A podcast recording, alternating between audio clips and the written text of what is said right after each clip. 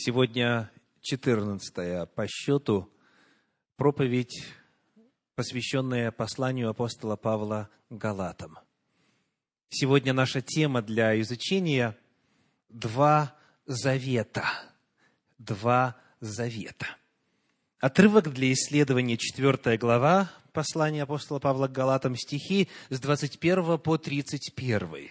4 глава, с 21 по 31. Прочитаем.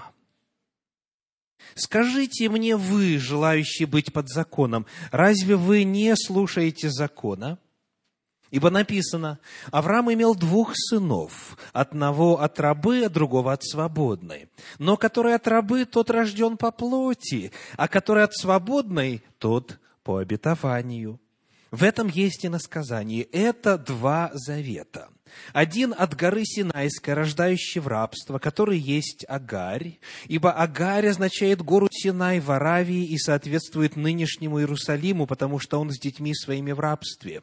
А Вышний Иерусалим свободен, он матерь всем нам. Ибо написано, «Возвеселись, неплодная, нерождающая, воскликни и возгласи, не мучившаяся родами, потому что у оставленной гораздо более детей, нежели у имеющей мужа. Мы, братья, дети обетования по Исааку, но как тогда рожденный по плоти гнал рожденного по духу, так и ныне». Что же говорит Писание? «Изгони рабу и сына ее, ибо сын рабы не будет наследником вместе с сыном свободной. Итак, братья, мы дети не рабы, но свободные. Вот наш отрывок на сегодня. Вначале проясним некоторые академические вопросы. В первую очередь, это уточнение перевода. Скажите, что будет означать фраза «слушать кого-то»? Вот, например, когда говорят слушать родителей, что подразумевается? Повиноваться им. То есть делать то, что они велят. Да? И потому, когда мы читаем с вами 21 стих, первый стих в этом отрывке сегодня, Галатам 4.21, где сказано, «Скажите мне вы, желающие быть под законом, разве вы не слушаете закона?» Прочитав этот 21 стих, можно наполниться удивлением, потому что речь идет о тех бывших язычниках. По-прежнему используется местоимение «вы», «вы», которые о законе традиционно не знали, как его исполнять, не в курсе.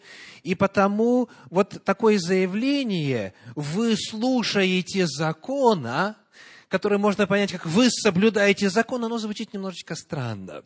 И не зря. И не зря. Послушайте, как эта фраза звучит в современных переводах на русский язык. Перевод Кулакова говорит, «Разве не слыхали вы, что говорит закон?» Или же перевод Стерна говорит, «Разве вы не слушаете, что говорит сама Тора?» То есть, вот эта фраза «Разве вы не слушаете закона?» есть ссылка на способность слышать, что говорит закон. Речь в данном случае не идет о бывших язычниках, которые якобы знают и соблюдают закон.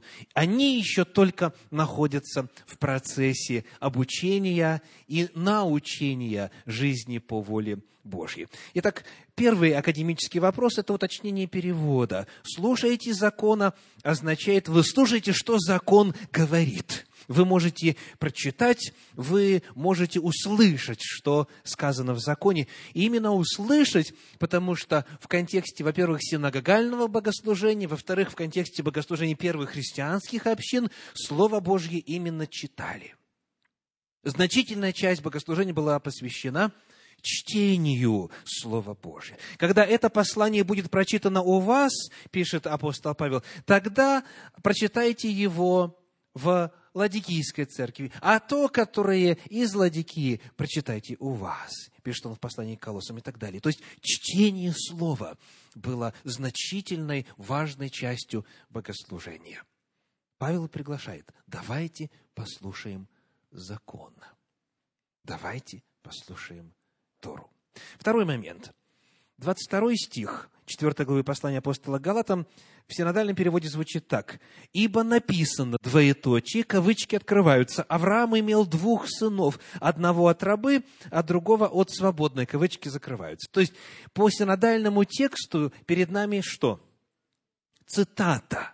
Цитата. То есть, написано двоеточие, и дальше вроде бы цитата из Священного Писания. Однако, если я задам вопрос, есть ли в действительности такая фраза в Библии, как вы ответите – нет, такой фразы нету. Вот такой фразы, что Авраам имел двух сынов, одного от рабы, а другого от свободной, такой фразы в Священном Писании нет. Потому здесь вновь необходимо уточнение, для того, чтобы не давать э, ищущим повода использовать эти поводы. Дело в том, что в подлиннике нет цитирования, а есть вот что. Послушайте, как современные переводы предлагают эту фразу. Перевод «живой поток» говорит – живой поток, ибо написано, запятая, что у Авраама было два сына. Или же перевод российского библейского общества говорит, ведь там написано, что у Авраама было два сына. И это полностью соответствует подлиннику. В оригинале используется слово «хоти», которое означает «что». Потому речь не идет о цитате, речь идет о том, что в действительности в Торе это написано. Но это есть, так сказать, а, объединение определенного повествования и сведение его к одной фразе. То есть в действительности написано, что у Авраама было две жены, два сына, ну и так далее. То есть две женщины в его жизни, два сына. А, сейчас не рассматриваются те, которые были позже рождены, потому что они в отношении обетования вообще не имеют значения. Вот это уточнение. Написано что? И еще один очень важный момент. Он, конечно, вновь такого немножко академического плана и, может быть, не так а, имеет значимость для практики, но тем не менее. Вопрос касается правил истолкования священного писания. Скажите, был ли Авраам реальной исторической личностью? Хитура, Сара, Измаил, Исаак. Есть такое направление в христианском богословии, которое берет библейские повествования и аллегоризирует их. То есть, утверждает, что все, что было написано раньше, это только лишь образы. Так, например, легко отделаться от чудес. Сказать, что в действительности не было, скажем, манны в течение сорока лет, не было перехода через Черное море, не было воды из скалы. Это все лишь образы, это все лишь символы аллегоризация. Это древнейший метод истолкования священных текстов, который был применен еще в Древней Греции. Оттуда унаследован некоторыми иудейскими писателями, в частности, Филоном Александрийским. Дальше этот метод попал и в христианское богословие. И так называемая Александрийская богословская школа, она очень активно пользовалась этим методом. То есть, когда ты читаешь Священное Писание, не понимай буквально, а изначально подразумевая, что это были не реальные события, а просто лишь вот история, которая дана нам для назидания. Так вот, сторонники этого метода, метода аллегоризации Священного Писания, они используют прочитанный нами отрывочек для того, чтобы сказать, смотрите, и апостол Павел так подходил к Писанию. Почему? Вот что написано в 24 стихе. 4 глава, 24 стих. Он говорит, в этом есть иносказание. Это два завета. Один от горы Синайской и так далее. То есть может создаться впечатление, что апостол Павел взял реальную, историческую картину, отраженную на страницах Священного Писания, и ее аллегоризировал. В этом есть иносказание. То есть в этом есть иной смысл.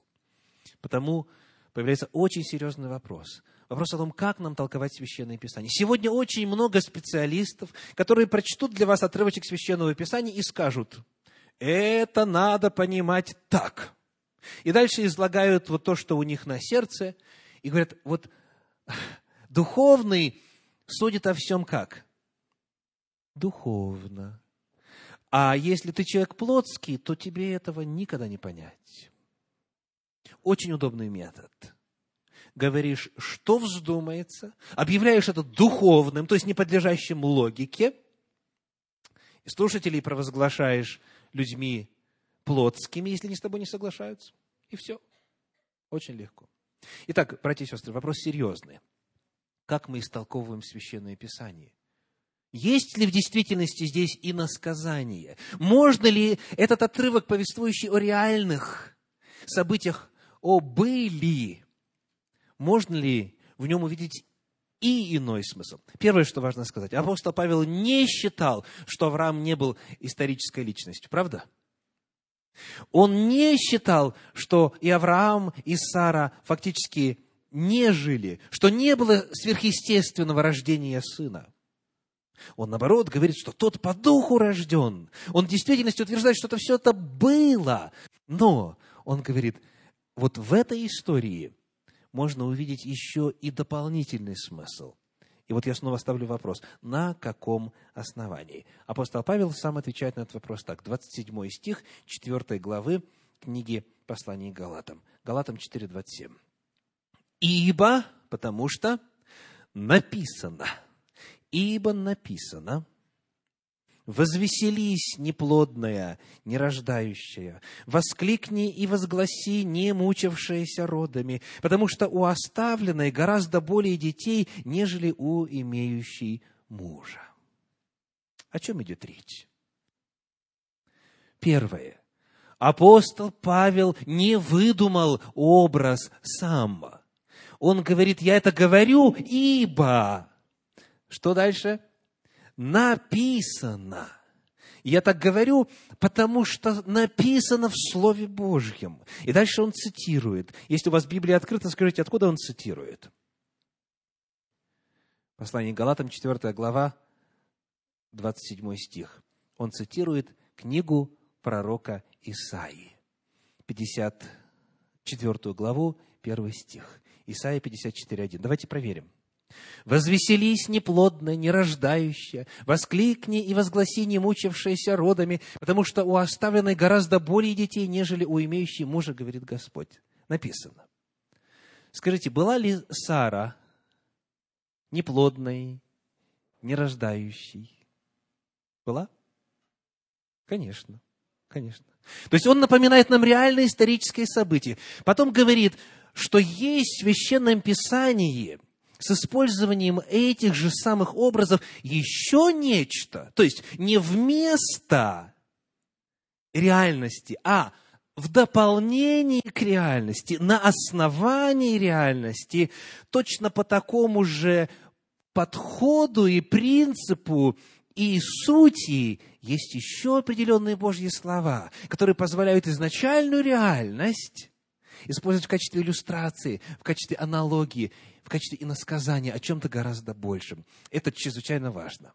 Когда мы исследуем с Священное Писание, нам нужно разрешение самой Божьей книги. Нам необходим мандат самого Священного Писания. То есть сам Бог в своем слове должен сказать, что вот эти образы можно понимать еще и так, в дополнении к первоначальным. У нас нет права самим тот или иной отрывочек объявить иносказанием или понимать его, как вздумается. Не не мудрствуйте сверх написанного, говорит апостол Павел в послании к Коринфянам.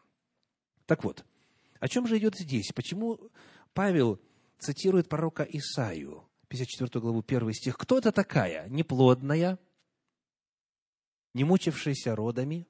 Читаем дальше и доходим до стиха 5.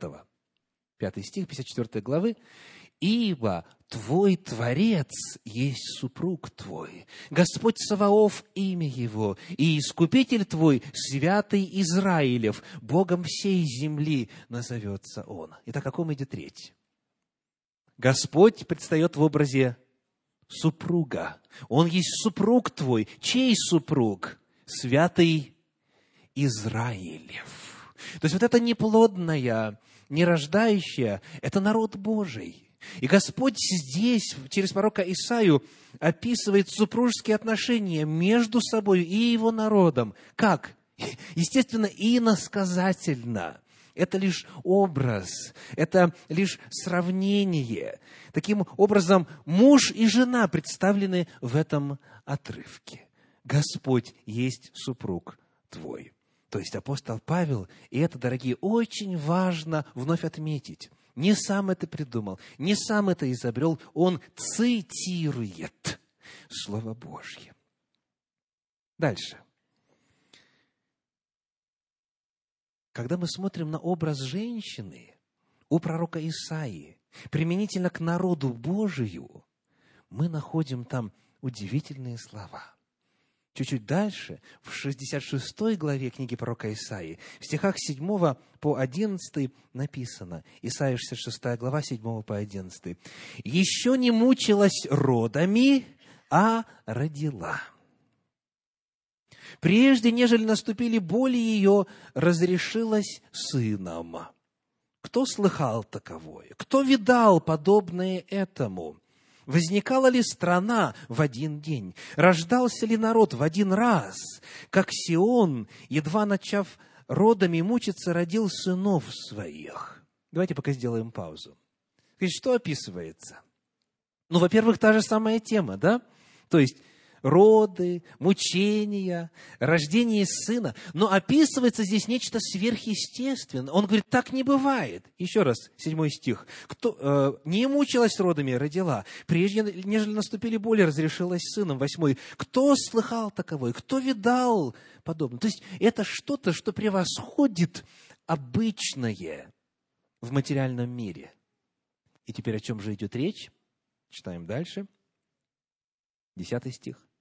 Возвеселитесь с Иерусалимом и радуйтесь о нем, все любящие его. Возрадуйтесь с ним радостью, все сетовавшие о нем, чтобы вам питаться и насыщаться от сосцов утешений его, упиваться и наслаждаться преизбытком славы его. Итак, о чем идет речь? Как представлен Иерусалим? В образе женщины, уточним, в образе матери. В образе матери, чтобы вам питаться и насыщаться от сосцов утешения его Иерусалима. То есть речь идет по-прежнему о народе Божьем, но в этот раз описывается народ, который произошел не естественным путем, а каким? Сверхъестественным путем. То есть произошло нечто, что обыкновенно не происходит. Итак, перед нами женщина, мать, это Иерусалим это народ Божий. Если вы немножечко запутались, то очень справедливо. Потому что у нас здесь, на страницах книги пророка Исаии, описывается народ Божий в образе сразу двух женщин. В 54 главе, в 66 главе и в целом ряде иных мест у нас два образа, две женщины, два народа, два Иерусалима. Давайте уточним. Вот этот Иерусалим, о котором идет речь, он представлен именно в двух измерениях. Я хочу вернуть вас к четвертой главе послания Галатам, к 27 стиху. Давайте посчитаем, сколько женщин там. Галатам 4.27. «Ибо написано, возвеселись, неплодная, нерождающая, воскликни и возгласи, не мучившаяся родами, потому что у оставленной гораздо более детей, нежели у имеющей мужа». Сколько женщин? Две. Две женщины.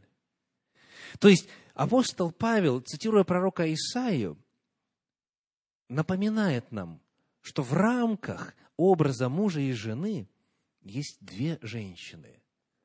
В каком смысле? Два Иерусалима. В каком смысле? Посмотрим на контекст.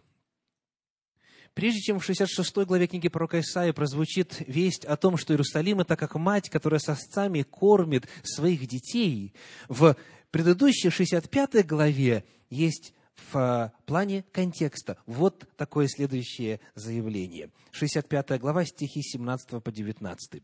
65 глава, 17 по 19. «Ибо вот я творю, давайте все вместе, новое небо и новую землю, и прежние уже не будут воспоминаемы и не придут на сердце. О чем пророчествует Исаия? О чем-то новом.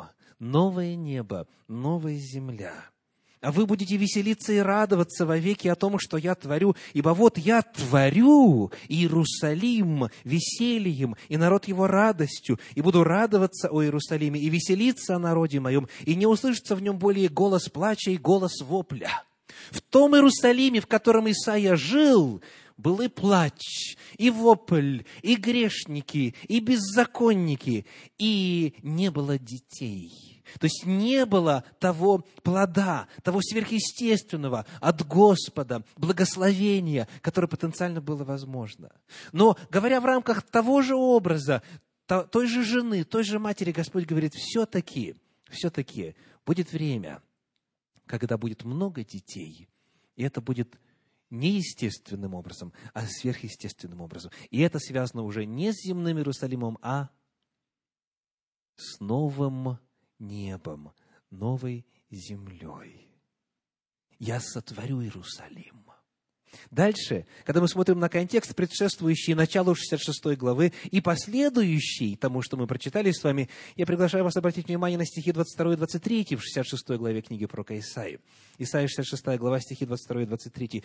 «Ибо как новое небо и новая земля, которые я сотворю, всегда будут пред лицом моим, говорит Господь, так будет и семя ваше, и имя ваше. Тогда из месяца в месяц, из субботы в субботу будет приходить всякая плоть пред лицом мое на поклонение, говорит Господь. О чем идет речь? О новой жизни, о Царстве Божьем, о новом городе, о новом Иерусалиме, о том, который так красочно описан в последней книге Священного Писания, в книге Откровения, в 21 главе, где мы сейчас вспомним первые четыре стиха. Откровение, 21 глава, первые четыре стиха. «И увидел я новое небо и новую землю, Ибо прежнее небо и прежняя земля миновали, и моря уже нет. И я, Иоанн, увидел святой город Иерусалим, новый, сходящий от Бога с неба, приготовленный как невеста, украшенная для мужа своего. И услышал я громкий голос неба, говорящий, «Се скиния Бога с человеками, и Он будет обитать с ними. Они будут Его народом, и сам Бог с ними будет Богом их. И отрет Бог всякую слезу с очей их, и смерти не будет уже, ни плача, ни вопля, ни болезни уже не будет, ибо прежнее прошло». Итак, само Слово Божье, само Священное Писание – устами пророка Исаии, к которому обращается здесь апостол Павел, говорит о том, что есть две женщины, два народа, два Иерусалима, два способа рождения по плоти и по духу. Речь идет о том, что происходит естественным путем, человеческими силами, и есть то, что происходит сверхъестественным путем, божественной силой. И это два разных явления. Но удивительное дело – что и одно, и другое называется Израиль, и одно, и другое называется Иерусалим. Тайна заключается в том, что у Израиля есть выбор – пойти одним путем или пойти другим путем. И вот, наконец, говоря вот об этом последнем академическом моменте, что касается обоснованности использования аллегории здесь, на базе Священного Писания – я хочу вспомнить, а что сам Авраам, про отец наш, знал и думал касательно небесного города. Помните? Послание к евреям, 11 глава, Евреям 11 глава, стихи с 8 по 12. Евреям 11 глава, с 8 по 12. «Верою Авраам повиновался призванию идти в страну, которую имел получить в наследие, и пошел, не зная, куда идет. Верою обитал он на земле обетованной, как на чужой, и жил в шатрах с Исааком и Иаковом, сонаследниками того же обетования. Ибо он ожидал города, имеющего основание, которого художник и строитель – Бог. Какого города ожидал Авраам? Небесного, Иерусалим. Он знал об этом городе. Он ожидал города, который сам Господь построил. Верою и сама Сара, дальше 11 стих, будучи неплодна, получила силу к принятию семени и не по времени возраста родила, ибо знала, что верен обещавший, и потому от одного, и притом омертвелого родилось так много, как много звезд на небе, и как бесчисленный песок на берегу морском. То есть, смотрите, именно в контексте описания взаимоотношений Авраама и Сары Библия говорит о чем? О Новом Иерусалиме о Новом Иерусалиме и о бесчисленном количестве сыновей у той, которая неплодна и не рождает, и ни разу не мучилась родами, потому что это соделал Господь. Сверхъестественным образом, благодаря чему? Вере. Верою Авраам, верою Сара. Итак, апостол Павел имеет основание – в Священном Писании, видеть в истории Авраама и Сары и рождение сыновей у них иллюстрацию того, что происходит в истории потомков Авраама и Сары, в истории народа Божьего. Ну а теперь давайте рассмотрим значение этого иносказания. Перед нами жизнь патриаршей семьи – и события, которые имели место давным-давно. И вот в этих событиях отражена духовная правда, которая будет реализовываться в истории избранного народа и по плоти, и по духу. Скажите, каково распространенное толкование этого отрывка, который сегодня мы изучаем? Вот с 21 по 31 стих 4 главы послания апостола Галатам. Как очень часто этот отрывочек используют? Я цитирую по комментарию одного из известных новозаветных богословов. Агарь символизирует обетование закона, заключенного на горе Синай. Агарь сама была рабыней, и все рожденные ею дети были рабами. Заповеди, в основе которых лежит закон, превращают людей в рабов закона – Дитя Агари рождено по плоти. Соблюдение закона – самое лучшее, что они могли делать. Сара же, напротив, символизирует Новый Завет в Иисусе Христе. Бог установил новые отношения с людьми не на основе закона, а на благодати. Вот такая картина. То есть, подавляющее распространенное мнение в современном христианстве заключается в том, что вот этот завет, завет, который рождает в рабство, это закон и заповеди, которые Бог дал на горе Синай. Там рабство. А затем пришел Господь Иисус Христос и дал нам родиться свыше, мы дети обетования, мы свободны, мы закон не соблюдаем, мы теперь живем не по закону, а по благодати. Вот традиционное определение. Потому всякого, кто проявляет интерес к Торе, к Пятикнижью Моисееву, начинает изучать и так далее, сразу начинает подозревать в желании вернуться в иго рабства.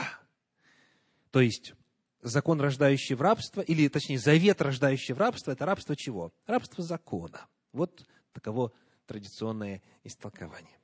Но скажите, кому хочется быть рабом? Никому. Потому закон нам не нужен. Вот к такому выводу приходят многие. Потому сейчас очень серьезный вопрос. Скажите, чего нет в этом отрывке? Чтобы ответить на этот вопрос, я задам вам следующий. Скажите, в каком из исследуемых стихов встречается слово «закон»? У нас стихи с 21 по 31. Какой из них содержит слово «закон»? Где апостол Павел говорит о законе? Ответ – нигде.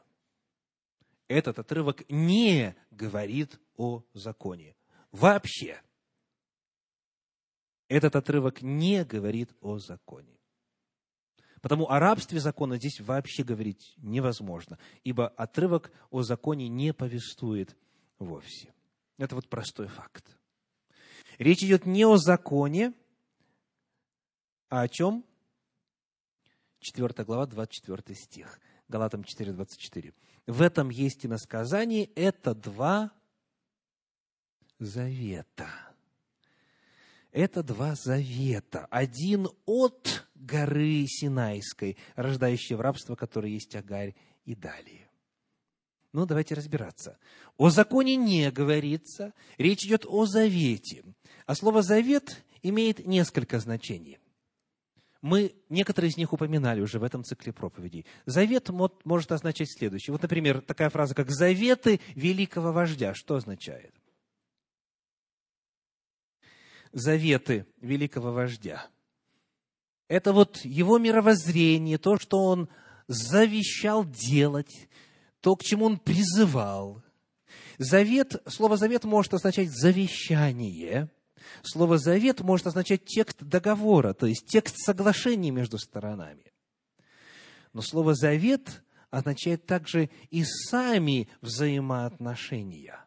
То есть, когда сказано, что народ вступил с Богом в завет, означает, что между ними теперь взаимоотношения – Слово «завет» означает не только завещание или текст соглашения, текст договора. Слово «завет» описывает сами взаимоотношения.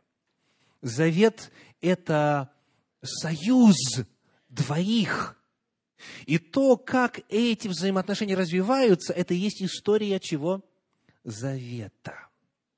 Вот именно в этом смысле апостол Павел использует слово «завет». Не в смысле закон. О законе он уже все, что надо, сказал. О законе он уже утвердил Божью истину, которая неизменна на века. Он говорит здесь о завете. Следующий вопрос. Вновь мы смотрим на 24 стих. Скажите, что будет означать э, предлог «от»? «От».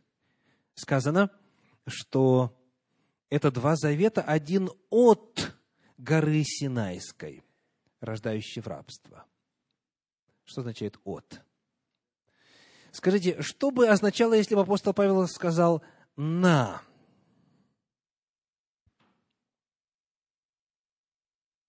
Что означало бы, если бы он сказал «на горе Синайской»?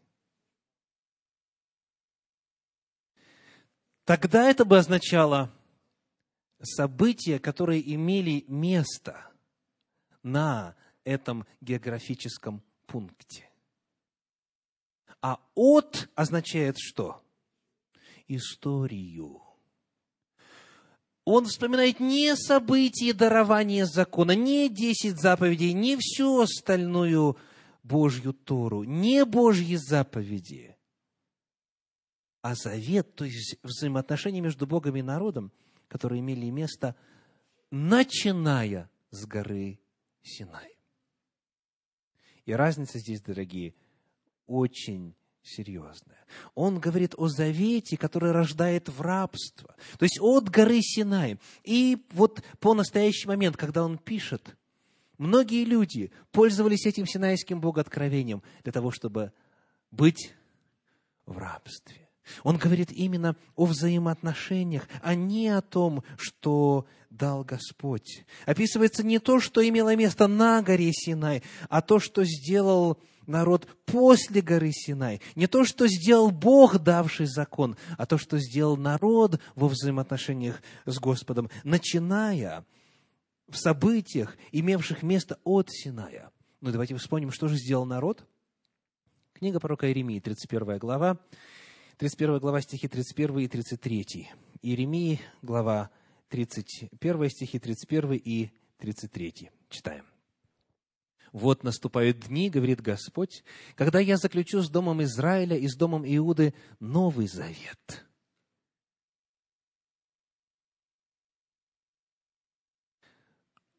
Но вот завет, который я заключу с Домом Израилевым после тех дней, говорит Господь, вложу закон мой во внутренность их, и на сердцах их напишу его, и буду им Богом, а они будут моим народом. Не кажется ли вам, что что-то было пропущено? Давайте еще раз читать. «Не такой завет, 32 стих, какой я заключил с отцами их в тот день, когда взял их за руку, чтобы вывести их из земли египетской». И вот причина, почему Новый Завет нужен. Давайте прочитаем вместе. Тот, тот завет мой они нарушили. Тот завет мой, то, что я дал, взаимоотношения, которые я установил с народом, они нарушили. А я, что говорит Господь? хотя я оставался в союзе с ними, говорит Господь. Итак, в чем проблема? Проблема в том, как народ реагировал на дарованное на Синай. Проблема не в Боге. Все, что Бог делает, свято, праведно и совершенно. Бог никогда ничего не давал, что было бы с изъяном или с недостатком. Аминь. Бог никогда ничего не давал, что было бы несовершенно. Согласны? Речь идет о том, что происходило от горы Синай. Тот завет мой они нарушили. Нарушили. Хотя я оставался в союзе с ними, говорит Господь. Еще одна оценка вот этой истории от Синая до первого века нашей эры. Книга Деяния апостолов, 7 глава, 53 стих. Деяние 7, 53. Сказано, вы, которые приняли закон при служении ангелов, и дальше, и не сохранили. Вот диагноз истории. Вы приняли и не сохранили. Итак, есть завет, который рождает в рабство. Но это не то, что Бог дал. Речь идет о том, что данное Богом благословение и Его откровение на горе Синай от Синая нарушалось, нивелировалось, искажалось, погребалось под заповедями человеческими и так далее, и так далее. И Господь говорит, вы не сохранили вы нарушили тот завет. То есть апостол Павел описывает что? Если мы читаем дальше, в 4 главе послания Галатам, то сказано, что это соответствует нынешнему Иерусалиму. Слышите? Это соответствует нынешнему Иерусалиму, потому что он с детьми своими в рабстве. Он с детьми своими в рабстве. То есть он описывает вот тот так называемый официальный, официальный иудаизм, который в лице своих вождей и старцев и так далее нарушил и не сохранил заповеди Божьи и данные на горе Синai завет. Вот зная это, дав ответ на вопрос, что же здесь не сказано, о чем не говорится в этом отрывке, теперь мы с легкостью одолеем историю патриаршей семьи. Послание Галатам 4 глава, 23 стих и 29. Галатам 4, 23 и 29. «Но который от рабы, тот рожден по плоти, а который от свободной, тот по обетованию». 29 стих. «Но как тогда рожденный по плоти гнал рожденного по духу, так и ныне». Итак, у нас есть две женщины. Одну зовут Агарь, другую Сара. Есть двое младенцев, двое сыновей, которые рождаются у Авраама. Одного зовут Измаил, другого зовут Исаак. И вот апостол Павел сравнивает эти две ситуации. Итак, что означает фраза «рожден по плоти»? То есть Измаил был рожден по плоти. Во-первых, по человеческому желанию. Да? Сара предложила, Авраам согласился, и появился Измаил. Это была, это была человеческая воля. Это было против воли Божьей, против того, что Бог хотел. Первое. Это значит по человеческому желанию. Второе. Благодаря человеческим усилиям. В каком смысле? И Авраам, и Хитура на тот момент были фертильны. И вот между ними произошел этот союз, и родился ребенок. И в-третьих, это означает, что это было естественным путем. То есть здесь не было никакого чуда. Итак, по желанию человека, благодаря человеческим усилиям и естественным путем. А что означает фраза «рожденный по обетованию» или же, как сказано, «рожденный по духу», то есть Исаак? Во-первых, это означает «по Божьей воле», потому что Господь сказал, «Именно Сара, жена твоя, родит тебе сына». Именно она. Во-вторых, это означает «благодаря действию Божью». Разве есть что-либо трудное для Господа? Разве есть что-либо невозможное для Господа? Говорит Всевышний в беседе с Авраамом в момент навещения его в зное дневном. То есть это было по духу, сила Божья явилась. Это было сверхъестественно. И, наконец, это было сверхъестественным путем, по Божьей воле, благодаря действию Духа Божьего и сверхъестественным путем. Потому что и Авраам, и Сара уже вот на тот момент, и утроба Сары была в омертвении, и сказано, и господин мой стар. Все. Они были не в состоянии иметь детей. Итак, вот есть два опыта. И вот теперь вопрос. Какой общий элемент в обеих историях? И в первом случае дитя плоти, и во втором случае дитя духа. Что общий? Какой вот общий элемент в этой истории? Давайте посмотрим с вами на схему, в которой отражена иллюстративно история, которая имела место в жизни патриарха. Ну что, из схемы очень легко видно, что общее в этой истории. Авраам. Авраам. Один и тот же человек вступил в связь с рабыней Агарью, потому и дитя по статусу в рабстве. Сын его Измаил, это произошло по плоти. Тот же самый человек, Авраам, благодаря связи с свободной женой своей Сарой, родил сына Исаака по обетованию, по духу. Вот это ключевой момент, дорогие. А именно, один и тот же человек, Авраам, патриарх наш, имел и плотский опыт, и духовный опыт. Скажите, от чего зависело одно или другое? И от кого зависело одно или другое? От него самого. Итак, эта история предлагает нам выбор. Либо пойти путем плоти, либо пойти путем духа. И Агарь, и Сара – это женщины одного патриарха. И разница была не в Божьих действиях, не в Божьей воле, не в Божьей силе, а в чем? В решении Авраама реакция Авраама на Божье обетование. И вот апостол Павел говорит, то, что произошло тогда, оно происходило на протяжении всей истории Божьего народа и происходит и ныне.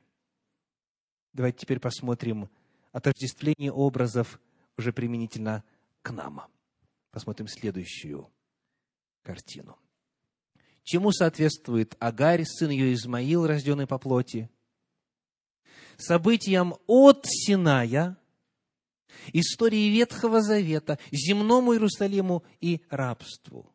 Чему соответствует история с Сарой, Новому Завету, Небесному Иерусалиму и свободе.